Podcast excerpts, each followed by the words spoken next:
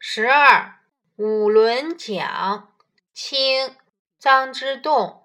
洪水平，五轮奖，黎明于，便于汴梁。注释一，选自《张之洞全集》，河北人民出版社一九九八年版，标题为编者所加。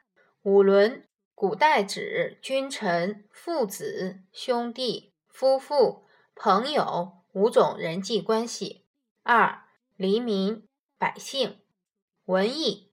大禹治水成功后，中国社会开始讲究人伦道德，百姓被教化，由愚昧变得贤良，讲究长幼尊卑，遵守伦理道德。是家庭和睦幸福、社会和谐发展的重要基础。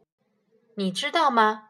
甲骨文，甲骨文是中国目前已知的最古老的文字，出现于商朝，距今已有三千多年的历史。